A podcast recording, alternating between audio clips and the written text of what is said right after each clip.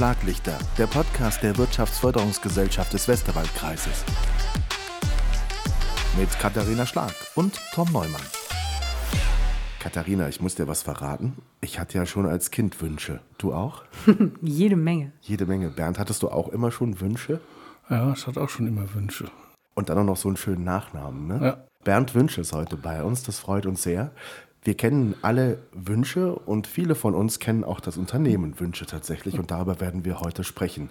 In unserem Thema Wellerwechsel bei Schlaglichter. Liebe Katharina, warum ist Bernd Wünsche heute zu Gast? Es ist die letzte Sendung des Jahres, also passt es natürlich auch inhaltlich, aber warum hast du dir gedacht, das wäre heute eine tolle Idee? Das war tatsächlich eher Zufall, dass das auch so gut passt.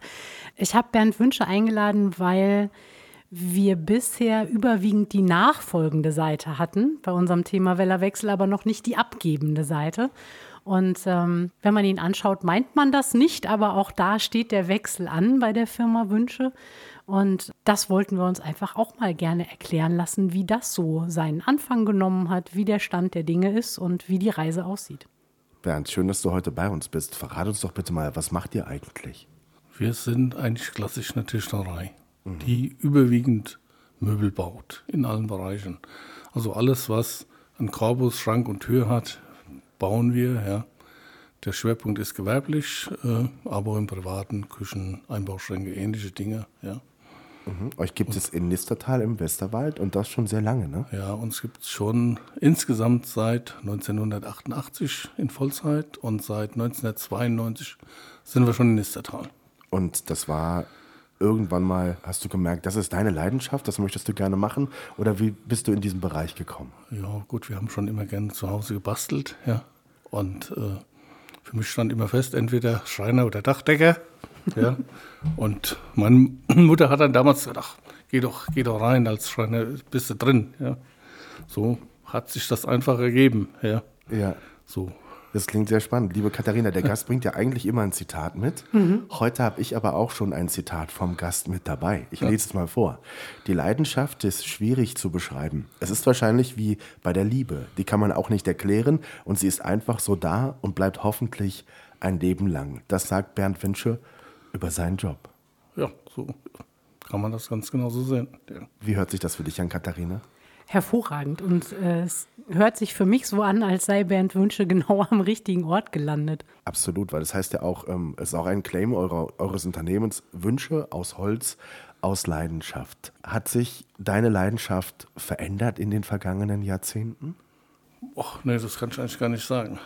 Sie hat sich weiterentwickelt, aber verändert hat sie sich eigentlich nicht. Mhm. Und dann habt ihr ja nun mit einem Rohstoff zu tun, der sehr, sehr wertvoll ist. Hat sich der Blick auf Holz verändert? Auch nicht direkt. Also es war eigentlich schon immer da. So, man lernt halt immer viel dazu und, und man entdeckt immer neue Dinge, neue Seiten von Holz. Ja, jetzt ist unser Gewerk ja nicht mehr nur Holz. Wir kombinieren auch heute mit Glas, mit Stein, mit Metall äh, und ähnlichen Dingen. Alles, was so experimentell geht, äh, setzen wir ein. Ja. Handwerk ist ja nicht das erste Mal bei uns zu Gast im Podcast, liebe Katharina. Ich finde besonders faszinierend die Kreativität, die dahinter steckt. Die Idee muss man immer erstmal haben. Da fehlt mir so total die, der, der Zugriff zu. Wie ist das bei dir? Ähm, ja, die Kreativität ist sicherlich ein, ein ganz besonders wichtiger Punkt. Im Zusammenhang dann natürlich auch ähm, mit den Kundenbedürfnissen und den Kundenwünschen und der Fachkenntnis des Werkstoffs. ne? Also ich muss ja schon auch wissen und einschätzen können, was kann ich denn mit Holz eigentlich machen? Was erlaubt der Werkstoff? Was erlaubt er vielleicht auch nicht? Wo gibt es Grenzen? Und ich glaube, auch das ist ein bisschen das, was gerade schon anklang. Auch da lernt man sicherlich immer noch was dazu, weil alles hat man bisher auch noch nicht ausprobiert und weiß gar nicht genau, ob es funktioniert. Und ich glaube, dass das auch mit einer der spannendsten Punkte ist, wenn man so einen Job so lange macht, da auch einfach mal wieder neue Dinge auszuprobieren und immer mal die Grenzen zu erweitern dessen, was geht. Und ich glaube auch, dass Kreativität nochmal durch Kundenwünsche befeuert wird. Also manchmal haben die Kunden ja ganz eigenwillige Ideen und Vorstellungen, was sie gerne so hätten. Und dann sich der Herausforderung zu stellen, wie können wir das denn umsetzen in Holz oder in Werkstoffkombination, dass dann am Ende auch das dabei rauskommt, was der Kunde gerne hätte. Ist es schwierig, die Kundenwünsche zu erfüllen? Nein, Nein? würde ich, so, würde ich so nicht sehen. Ja. Also das Spannende ist ja immer daran, wenn ein Kunde mit einer, ich sag mal, vielleicht besonders verrückten Idee kommt, dass man halt wieder entwickeln kann. Wie kann dem seine Idee oder dem sein Entwurf, ja, es ist ja unterschiedlich, mal entwerfen wir was, mal kommt was vom Kunden oder vom Architekten. Und das so umzusetzen, dass es A funktioniert und B auch so aussieht, wie der Kunde sich das vorher vorgestellt hat. Ja. Mhm. Jetzt gibt es den sogenannten Wünsche-Spirit. Da würde ich gerne verstehen, was steckt da dahinter? Die Leidenschaft. Ja. Die Leidenschaft ist. Diese Dinge so umzusetzen, sich zu kümmern, mhm. ja, dass diese Dinge alle nachher so funktionieren und gebaut sind, wie man sich das wünscht. Mhm. Nicht nur, also ich sage mal, für uns ist nicht der Anspruch, der Kunde reklamiert nicht, sondern für uns ist der Anspruch, dass wir zufrieden sind. Ja. Katharina, bevor wir jetzt genau draufschauen, wer denn gerade bei Wünsche das Sagen hat, ich glaube, das wissen wir, aber wer es in Zukunft auch vielleicht haben könnte, Wünsche ist für mich ein Unternehmen, das unweigerlich mit dem Namen Bernd Wünsche verknüpft ist. Ist es bei dir ähnlich?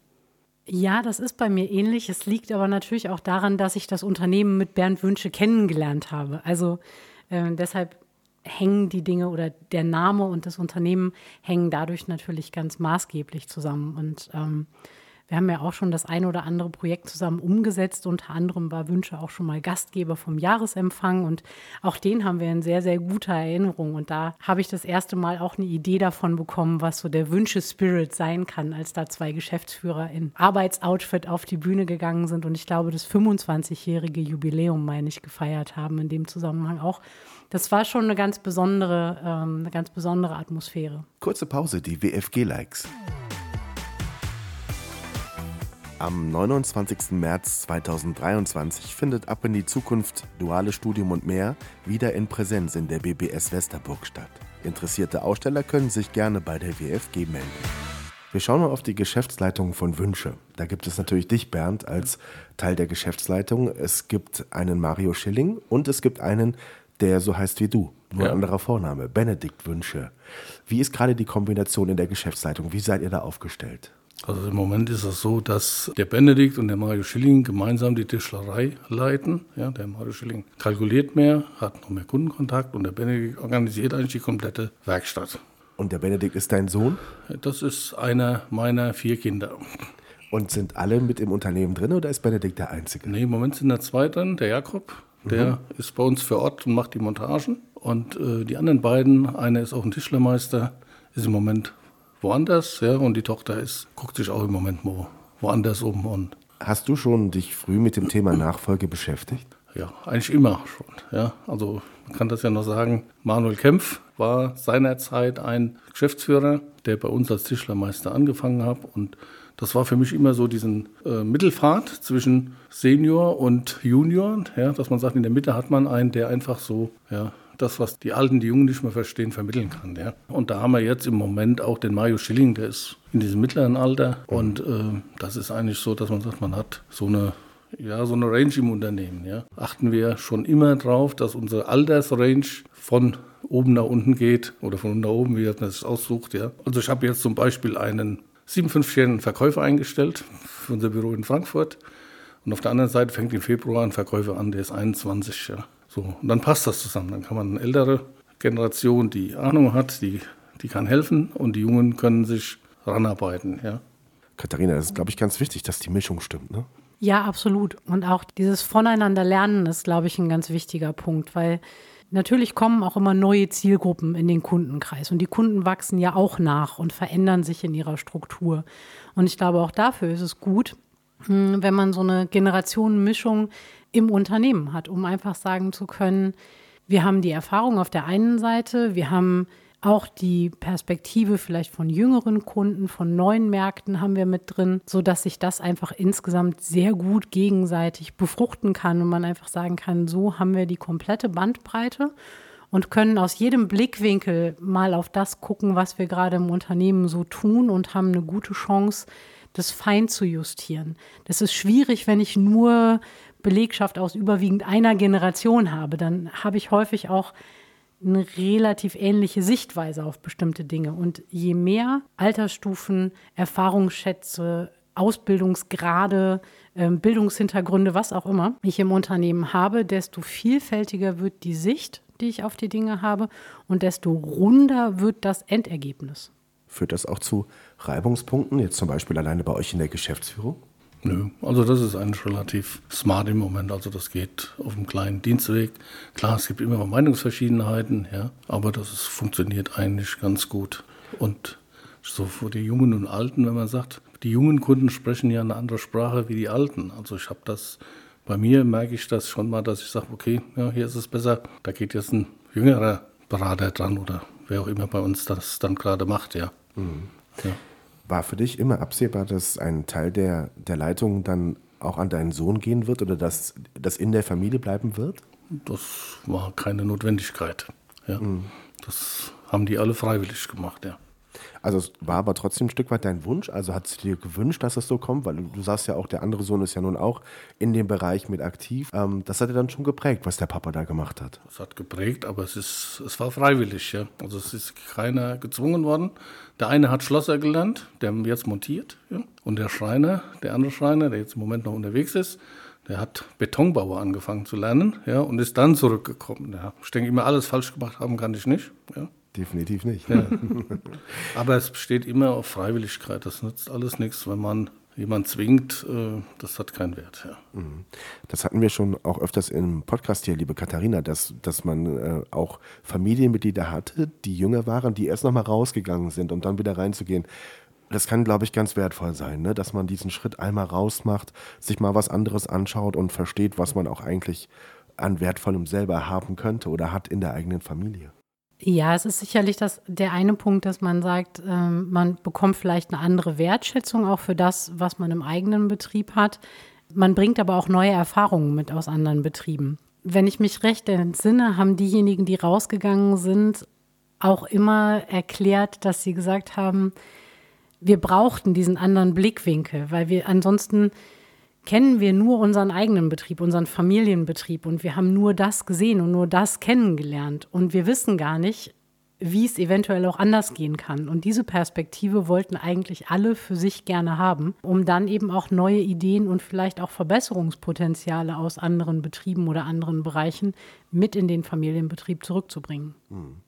Bernd, merkst du das heute schon, den Einfluss auch von Benedikt zum Beispiel, der ja quasi dann der Junior-Part ist in der Geschäftsleitung? Hat er schon Ideen, die er einbringt, neue Ideen vielleicht, wo er sagt, äh, in die Richtung könnten wir auch mal gehen oder das können wir auch mal machen? Ja klar, ist der, das ist immer, das passiert halt täglich, ja. Also der ist, was diesen ganzen technischen Part angeht, da ist der top fit, ja. Uns ist vor, ich weiß nicht, zwei oder drei Jahren eine Maschine abgebrannt oder angebrannt, sag ich mal, ja. Und äh, der Hersteller hätte die erst nach vier Monaten reparieren können. Die hat der Benedikt repariert. So, und das war auch wieder Teamwork. In dem Fall war es meine Idee zu sagen, okay, wir lassen nur die Spindel noch, das ist eine Fräse, und mit, mit vielen Bohrern. Die Bohrer haben wir nicht mehr repariert, sondern wir haben jetzt nur die Spindel und können mit dem Werkzeugwechsel arbeiten. Also wir haben gemeinsam am Tag des Brandes eine andere CNC-Maschine hergerichtet, dass wir die Teile, die wir auf der einen machten konnten, wieder weiterarbeiten konnten. Das sind Bodenplatten für Transporter. Ich glaube, Donnerstag oder Freitag hat es gebrannt. Und montags konnten wir wieder arbeiten.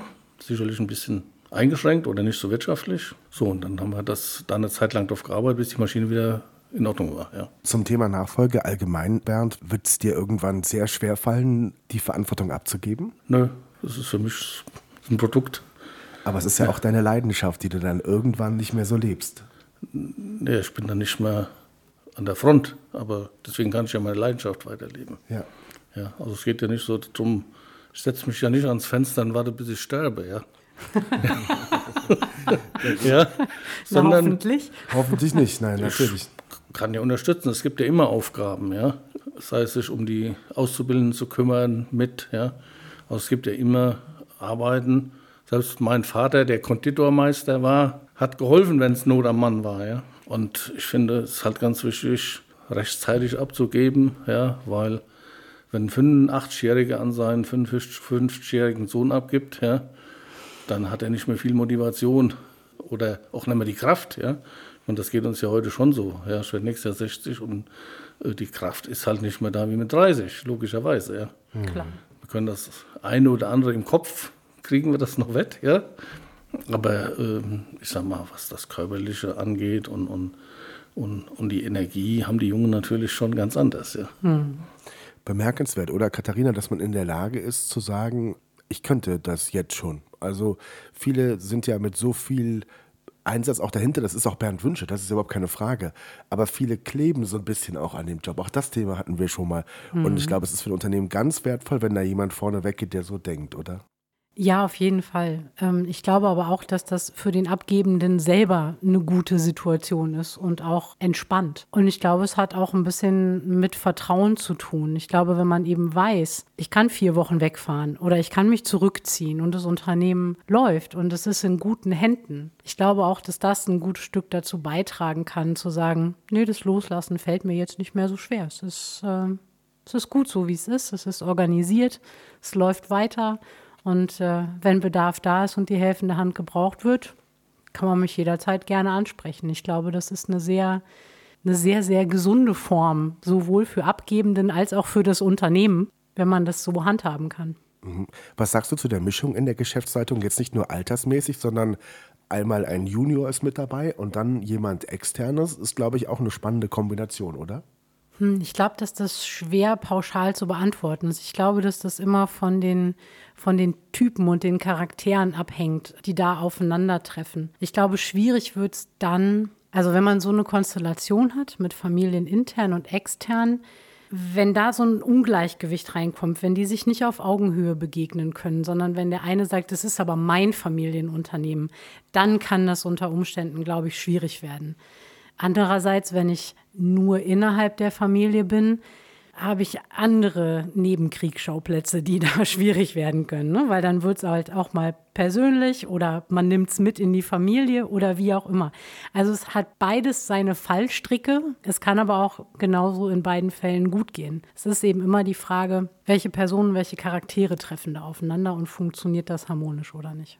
Kurze Pause. Wer hätte es gewusst? Auch nach Weihnachten noch interessant. A. 2019 zogen rund 29,8 Millionen Weihnachtsbäume in deutsche Haushalte ein. Damit stieg der Absatz des traditionellen Grüns zur Weihnachtszeit auf einen Rekordhoch. B. Die Deutschen trinken pro Jahr rund 50 Millionen Liter Glühwein.